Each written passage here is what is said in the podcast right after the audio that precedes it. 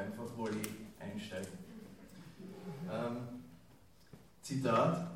Scusami, scusami, auf Deutsch. Entschuldigung, Entschuldigung, entschuldige, wenn ich dazwischen rede, aber uns geht es um die Sicherheit. Um die Sicherheit unserer Kinder. Wenn irgendwas passiert, wenn einem Kind was zustoßt, wer zahlt dann dafür? Wer kommt dafür auf? An wen wende ich mich dann? Ich will das wissen.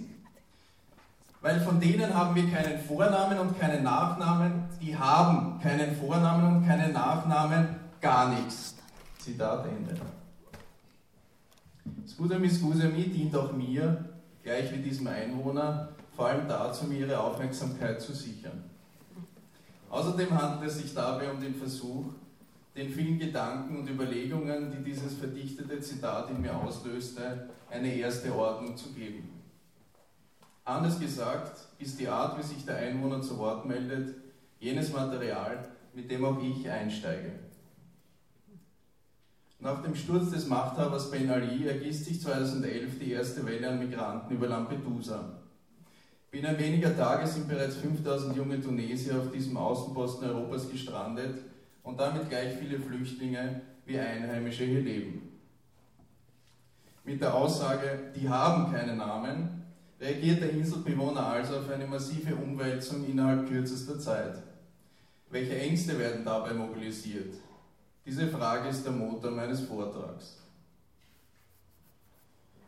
Wir kennen den Namen des zitierten Inselbewohners nicht.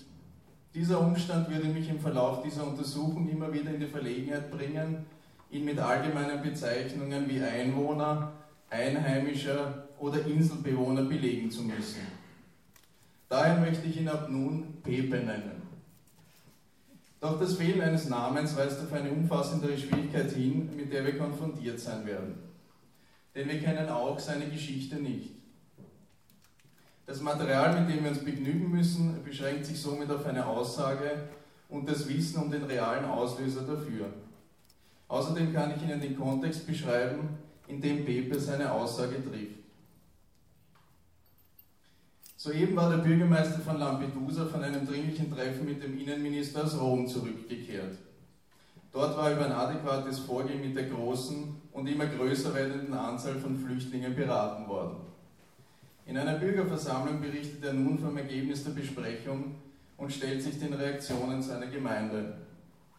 Der Saal ist zum Bersten voll, die Stimmung aufgeheizt. Von ganz hinten, nahe der Tür, drängt es Pepe schließlich zu seiner Aussage. Die Vehemenz, die er dabei in den Tag legt, lässt keinen Zweifel daran, dass sein Anliegen keinen Aufschub duldet. Er will jetzt gehört werden, unbedingt. Pepe ist in großer Erregung.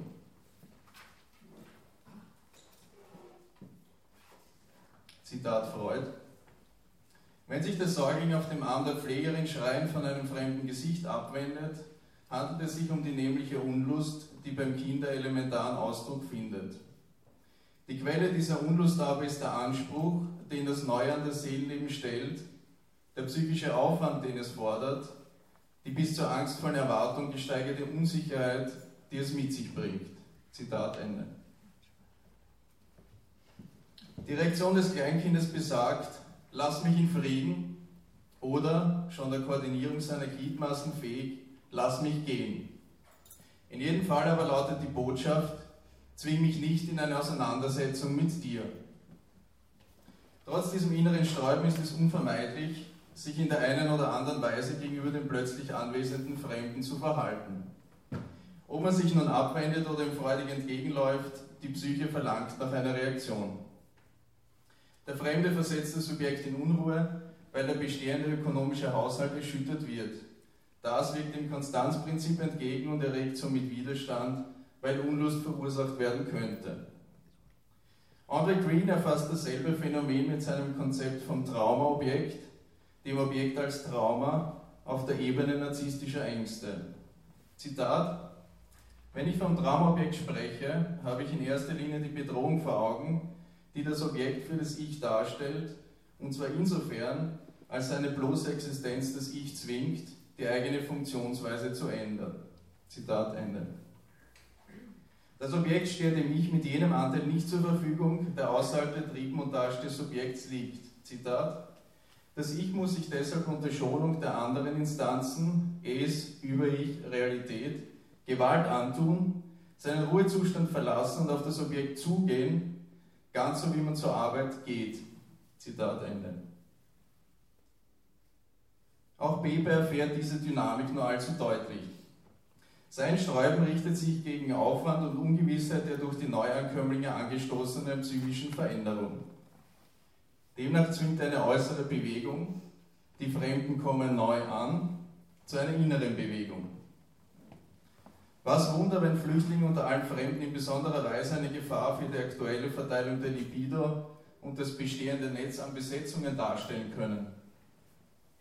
Ist der Flüchtling nicht Sinnbild für Bewegung und Veränderung? Einer, der Angehörige Heim und Heimat verloren hat oder zurücklassen musste?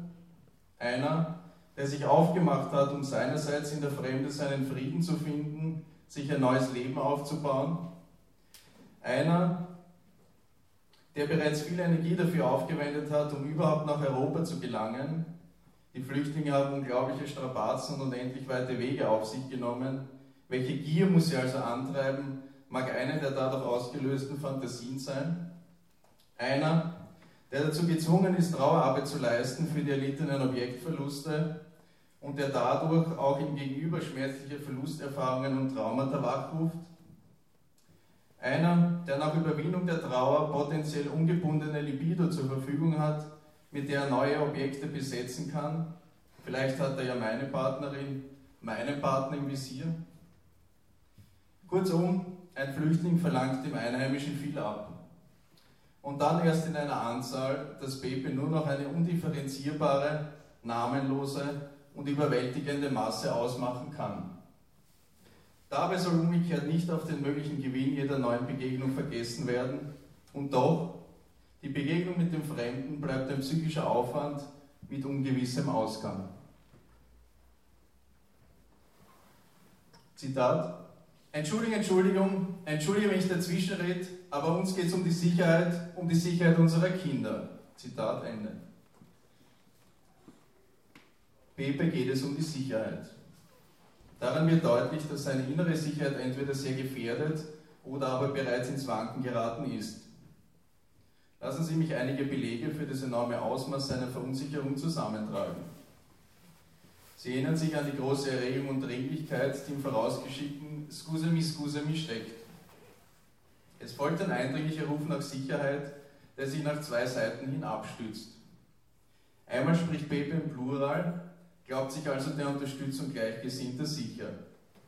Auf diese Weise kann er zumindest ein wenig Sicherheit zurückgewinnen. Andererseits stützt er sich auf die Kinder. Zitat, uns geht es um die Sicherheit, um die Sicherheit unserer Kinder. Zitat Ende. Das könnte ein erster Hinweis auf eine drohende oder aber bereits erfolgte Regression sein. In diesem Fall würde sich Pepe hilflos und unbeschützt fühlen wie ein Kind.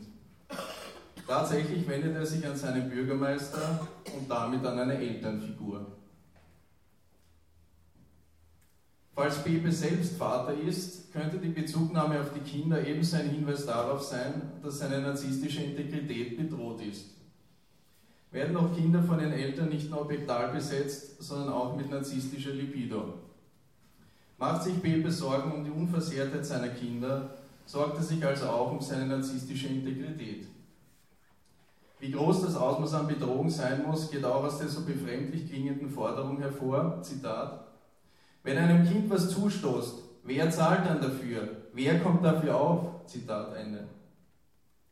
Diese Verdinglichung der Kinder zu einer Art Eigentum, für das Entschädigung verlangt wird, deute ich ebenfalls als Hinweis darauf, dass sie vom Pepe als Selbstobjekte erlebt werden. Man muss hier gar von Teilobjekten sprechen.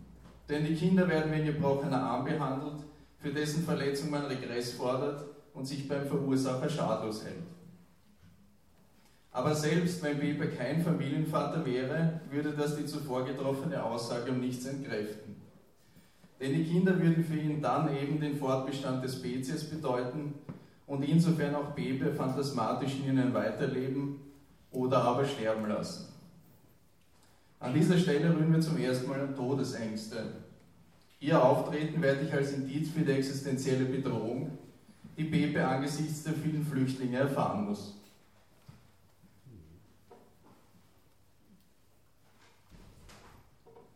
Was tut Pepe in Anbetracht dieser Bedrohung? Zunächst wendet er sich vom Angstobjekt ab und verleugnet dessen Existenz. Er zieht die Besetzung von der Wahrnehmung ab und sagt, die haben keine Namen, für mich existieren die Flüchtlinge nicht. Damit wird er sich verhalten wie der Säugling am Arm der Pflegerin. Doch Pepe verharrt nicht in dieser Haltung, sondern wendet sich hilfesuchend an ein Objekt. Er wendet zwar seinen Blick ab, sperrt sich aber nicht daheim ein, sondern geht zur Bürgerversammlung und spricht dort seinen Bürgermeister an. Darin ist er dem Kleinkind nicht unähnlich, das bereits grabbeln oder schon laufen kann und plötzlich vor einem Fremden steht. Das Kind erfasst ein Schrecken. Es kann den Fremden nicht verorten. Zitat, von denen haben wir keinen Vornamen und keinen Nachnamen. Zitat Ende. In seinem Schrecken wendet sich das Kind ab und schaut sich nach einem vertrauten Gesicht um. Vielleicht krabbelt es auch schnell zurück und schielt dann, geborgen in der sicheren Umarmung der Bezugsperson, schreckhaft und oder neugierig wieder zum Fremden hin. Es ist unentschieden, ob das Kind den Fremden, über den es sich erschreckt hat, ausgelöscht sehen will oder ob es einfach Unterstützung in der Kontaktaufnahme mit ihm braucht. Damit komme ich zu einem, der sich in seinem Urteil sehr sicher zu sein scheint, wenn von den Franzosen, den Algerien-Franzosen und deren Absichten die Rede ist. Es handelt sich dabei um Harun, den Protagonisten in Kamel Daouds Roman Der Fall Merson, eine Gegendarstellung. Seine Anklage klingt wie eine Replik auf, Be auf Bebes affektgeladenen Ausspruch, die haben keine Namen. Zitat. Mein Bruder ist Musa. Er hatte also sehr wohl einen Namen. Aber er blieb immer noch der Araber und zwar für immer. Seltsam, oder? Seit Jahrhunderten vermehrt unser Monsieur Koloniale seinen Reichtum und gibt den Dingen, die er sich ungefragt aneignet, Namen und entfernt sie dort, wo sie ihn stören. Wenn ein Buch meinen Bruder den Araber nennt, dann macht er das, um ihn zu töten, so wie man die Zeit totschlägt, wenn man sich ohne Sinn und Ziel herumtreibt. Zitat Ende. Wenn man an uns Anklage schärfer formuliert, wirft er uns Rassismus vor. Ich spreche ganz bewusst im Plural, nachdem in der Gegendarstellung ausnahmslos die gesamte Leserschaft in Sippenhaft genommen wird. Von Beginn an wird der Leser in anklagendem Tonfall in die Rolle des Kolonialherrn und damit in die Rolle des Täters gezwungen. Ich erkläre mir meine anfänglich großen Widerstände beim Lesen des Romans damit, dass ich nicht automatisch und von vornherein als Täter verurteilt werden wollte. Bei der Gegendarstellung von Daoud handelt es sich aber auch um einen wohl gewollt durchsichtigen Angriff auf den Autor Albert Camus und dessen Roman Der Fremde. Lassen wir zunächst Harun seine Sicht auf den Mord an seinem Bruder darlegen. Ist auch die gesamte Gegendarstellung von seiner Angst durchdrängt, nicht gehört und nicht gesehen zu werden. Zitat. Fassen wir zusammen. Ein Franzose tötet einen am einsamen Strand liegenden Araber. Es ist 14 Uhr und es ist der Sommer 1942. Fünf Schüsse, gefolgt von einem Prozess. Der Mörder wird dafür zum Tode verurteilt, dass er seine Mutter beerdigt hat, und zwar mit zu großer Gleichgültigkeit. Rein technisch sind die Sonne und Shira Müßiggang schuld an dem Mord. Auf Verlangen eines Zuhälters namens Raymond, der auf eine Nutte sauer ist, schreibt ein Held einen Drohbrief, die Geschichte eskaliert und löst sich dann scheinbar in einem Mord auf. Der Araber wird getötet, weil der Mörder glaubt, dieser würde die Prostituierte rächen wollen oder auch nur, weil er es unverschämterweise gewagt hat, einen Mittagsschlaf zu halten. Zitat Ende. Will man Haruns Anklage und die darin enthaltene Not verstehen, kommt man nicht umhin, sich näher mit Camus' Romanfigur Merson zu befassen. Verweist doch schon der Titel von der Uts Erzählung, der Fall Merson, eine Gegendarstellung auf ihn. Heute ist Mama gestorben. Mit diesem berühmten ersten Satz legt Camus schon am Beginn seines Romans den Auslöser für jedes weitere Geschehen offen. Ich meine, dass sich neben der dadurch vermittelten psychischen Erschütterung auch das Motiv des Mordes an dem, an dem Araber bereits offenbart. Wenn beide auch eine je andere Auslegung davon finden, erkennt sowohl der Ankläger in Camus Roman Der Fremde die Verbindung zwischen dem Tod der Mutter und dem Mord am Araber, als auch Harun der fiktive Bruder des Ermordeten in der Gegendarstellung. Im Prozess verleiht der Verteidiger seine Frustration dadurch Ausdruck, indem er ausruft, Zitat Camus, ist er, Merson, eigentlich angeklagt, seine Mutter beerdigt zu haben oder einen Menschen getötet zu haben. Aber der Staatsanwalt hat sich wieder erhoben, hat den Falkenwurf seiner Robe zurechtgelegt und hat erklärt, man müsste schon die Naivität des ehrenwerten Verteidigers haben, um nicht zu bemerken, dass es zwischen diesen beiden Tatbeständen einen tiefen, erregenden, wesentlichen Zusammenhang gebe. Zitat Ende. Auf der gleichen Spur befindet sich auch Harun. Zitat Warum wurde der Mörder nach seiner Verurteilung zum Tode und selbst nach seiner Hinrichtung wieder freigelassen? Daoud lässt Merson die bereits angesetzte Hinrichtung äh, überleben, soweit die Erklärung. Warum wurde mein Bruder niemals gefunden und warum hat das Gericht es vorgezogen, mehr über einen Mann zu urteilen, der den Tod seiner Mutter nicht beweint, als über einen Mann, der einen Araber getötet hat? Zitat Ende. Damit haben gleich zwei Ankläger aufgedeckt, dass mein Sohn nicht den Mord an einem Araber im Sinn hat, sondern den Tod seiner Mutter. Aber auch mein Sohn lässt den Leser tief in seine Seele blicken. Er nimmt schon zum dritten Mal an diesem schicksalhaften Tag denselben Weg am Strand entlang. Beide Male zuvor waren Merson und sein Bekannter Raymond auf jenen Araber getroffen, mit dem Raymond Streit hat. Diesmal ist Merson allein und hat einen ihm überlassenen Revolver mit sich.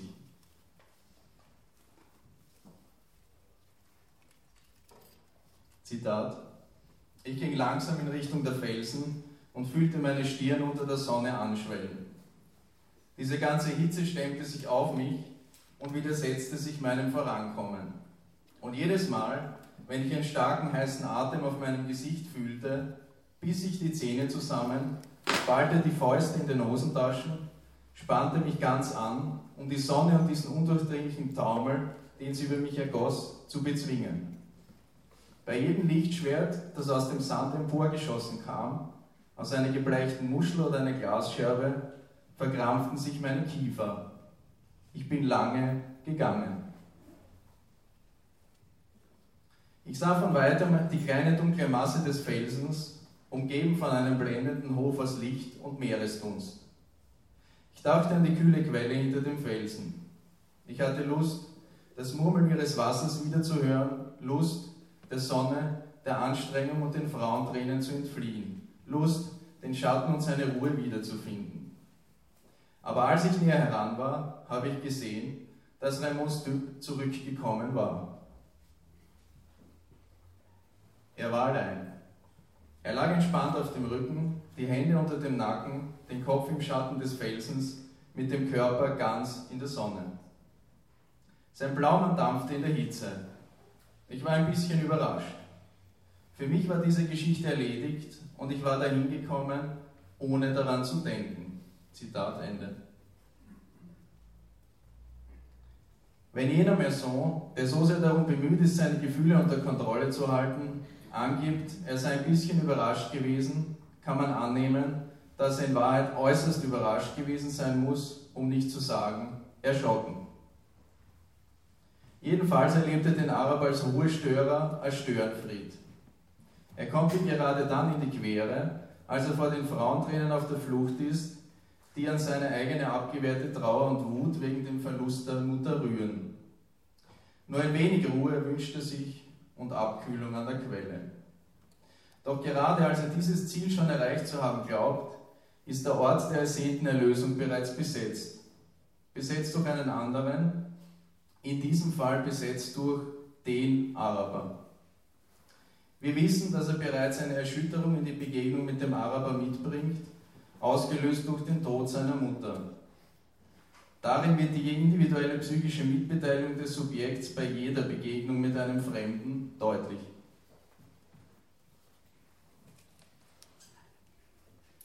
Merson flieht vor den Frauentränen und der sengenden Sonne, die ihn beide an das Begräbnis und damit an den Tod der Mutter erinnern.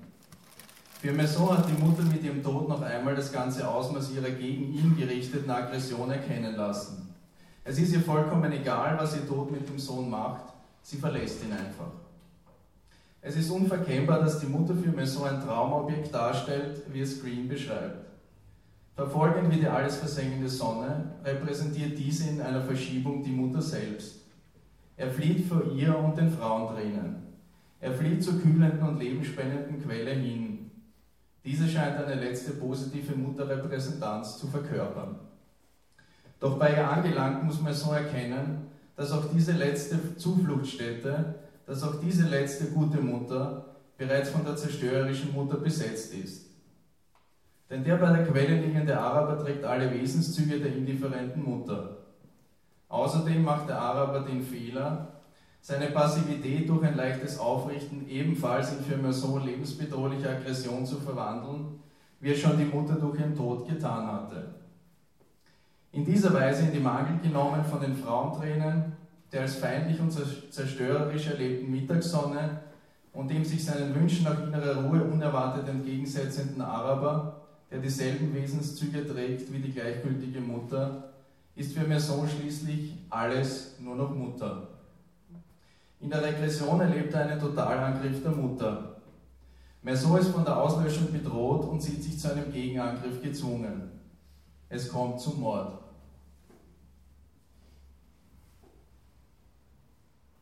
Merson fasst den Tathergang später so zusammen. Zitat: Ich habe ihm dem Untersuchungsrichter geschildert, was ich ihm bereits erzählt hatte. Raymond, der Strand, das Bad, der Streit, wieder der Strand, die kleine Quelle, die Sonne und die fünf Schüsse. Zitat Ende. Damit hat Maison alles für ihn Wesentliche in Bezug auf den Mord dargelegt. Denn es geht ihm ganz und gar nicht um den Araber. Er ist und bleibt eine Projektionsfigur, die folgerichtig so abstrakt als möglich bleiben muss. Es kümmert ihn nicht, wer der Araber war. Deshalb läuft der verzweifelte Bruder mit seiner Anklage auch immer wieder und immer nur ins Leere. Dabei hat Harum ganz recht. Merson nimmt seinem Bruder jede Individualität, hat nur Interesse an einem geeigneten Adressaten für seine unbewussten Todeswünsche der Mutter gegenüber. Durch diese Indifferenz von Mörder und Gesellschaft bleibt die Familie des Opfers mit ihrem Trauma allein. Dessen Mutter und mehr noch sein Bruder Harun, suchen verzweifelt nach einer Erklärung. Da kommt ihnen das durch die Kolonialherren erfahrene Leid als Motiv auch dieses Mordes sehr gelegen. Darin aber irrt Harun. Es ist nicht Rassismus, der Maison antreibt. Auch Harun selbst scheint das zu erkennen, wenn er klagt, Zitat, Musa ist ein Araber, den man mit tausend anderen seiner Art oder mit einem Raben oder einem Schilfrohr oder mit was weiß ich austauschen kann. Zitat Ende. Und doch kann man die Frage aufwerfen, warum es gerade ein Araber ist, den, in diesem Fall der Autor Camus, als Opfer seines Protagonisten wählt. Warum ist es nicht beispielsweise ein namenloser Billet Noir, wie die Algerien-Franzosen auch genannt werden? Ich denke, es geht dabei vor allem darum, jemand im Leben von Maison zwar greifbaren und insofern jemand nach psychoanalytischem Verständnis heimlichen, zugleich aber den am meisten andersartigen zu wählen. Mit anderen Worten, die am besten geeignete Projektionsfigur. Nachdem sich der Angriff auf Maison als nicht haltbar erwiesen hat, stellt sich die Frage, warum sich der Daoud dann an die Versen von Camus heftet. Vielleicht erhält man Aufschluss darüber, wenn man betrachtet, wie der Daoud seine Figur anlegt. Er erzählt die Geschichte eines Traumatisierten ohne Vater aufgewachsen, nimmt ihm Merson durch den Mord auch den Bruder. Dadurch hat Arun der Mutter nicht nur den verlorenen Sohn zu ersetzen, sondern mit ihm auch den Mann an ihrer Seite. Schuld für sein Leid gibt er dem Mörder seines Bruders. Folglich ist es nur konsequent, dass er alle Örtlichkeiten rund um den Mord aufsucht, in der verzweifelten Hoffnung, das erlittene Trauma an irgendetwas festmachen zu können. Wenn Harun fordert, Zitat, diese Geschichte müsste neu geschrieben werden, in der gleichen Sprache, aber diesmal wie das Arabische, von rechts nach links, Zitat Ende, dann hat Daoud diese Forderung in der Gegendarstellung erfüllt. Denn er schreibt den Roman Der Fremde zwar nicht neu, lässt aber in seiner Version den Araber Harun all die Stationen des Mörders seines Bruders durchleben. Was treibt Daoud zu diesem schlichten Austausch der Protagonisten, wenn man ihm nicht durch die Bezugnahme auf den Bestseller einfach nur Nutznießertum nachsagen will? Daoud zeigt an seiner Romanfigur eine Abwehrform auf, der Anna Freud den Namen Identifizierung mit dem Angreifer gegeben hat.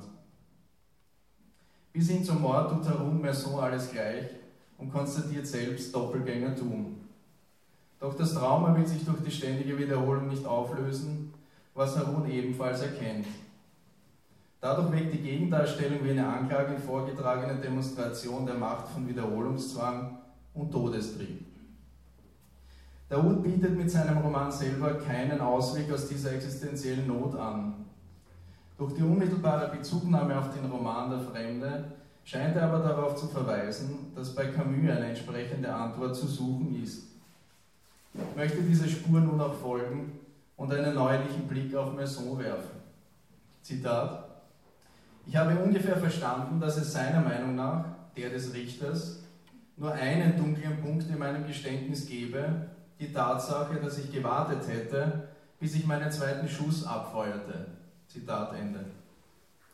Auch Maison selbst erkennt die Tragweite dieser weiteren vier Schüsse. Zitat: Da habe ich noch viermal auf einen leblosen Körper geschossen, in den die Kugeln eindrangen, ohne dass man es ihm ansah.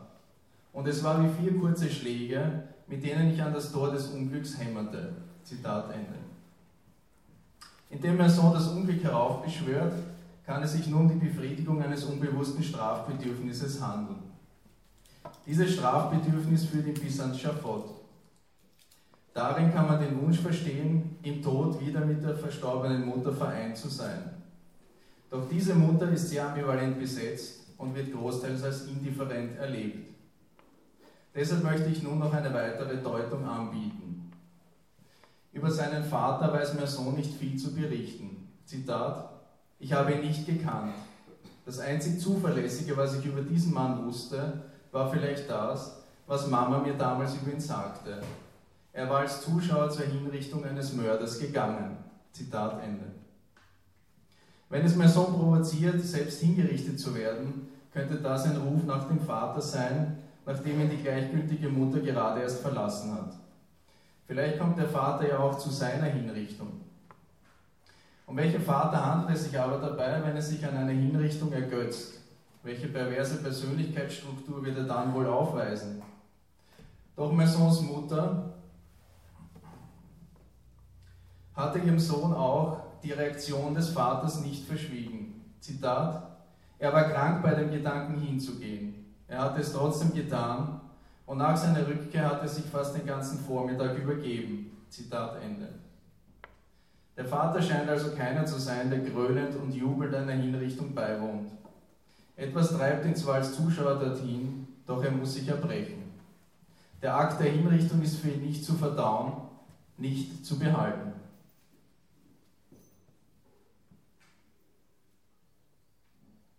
Ich komme zum Schluss.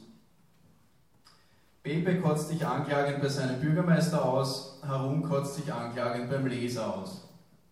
Aber erst die Erinnerung an die einzige Erzählung, die Maison je über seinen Vater gehört hat, konnte diesen Umstand in aller Deutlichkeit hervortreten lassen. Es geht um Dramatisches, mit dem der Einzelne nicht fertig wird. Daher geht er auf ein Objekt zu, wendet sich an eine Elternfigur.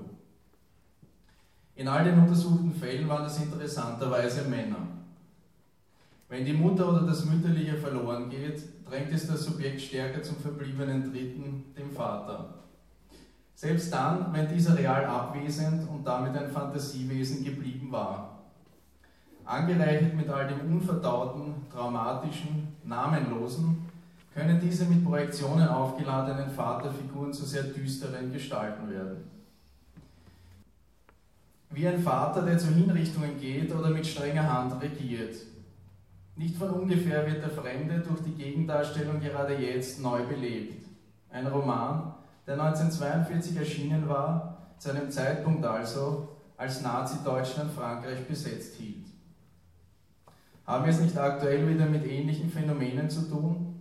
Mit dem Ruf nach einem starken Vater, einem starken Führer, mit einer Welt, in der wieder geköpft und dazu gejohlt wird, mit einer Welt, die sich so unverdaulich zeigt, dass man ihr nur mit der größtmöglichen Indifferenz begegnen kann. Aber selbst angesichts dessen macht Camus Hoffnung, wenn er den Vater sich übergeben lässt. Man kann diesem Vater gar zugute halten, dass er zumindest den Versuch unternimmt, sich dem Dramatischen zu stellen. Selbst wenn der Weg über die Beobachtung einer Hinrichtung ein durchaus fragwürdiger ist. Doch was hilft ein Vater dem Kind, der sich angesichts des Dramatischen selber übergeben muss? Einer, der selber Hilfe braucht. Einer, der sich dem schwer Erträglichen gegenüber nur davon machen kann. Auch der Bürgermeister von Lampedusa zeigt sich überfordert, das Unverdaute aufzunehmen und in die Sprache zu bringen, sodass Pepes Ausspruch, die haben keine Namen, seine Triebkraft behält.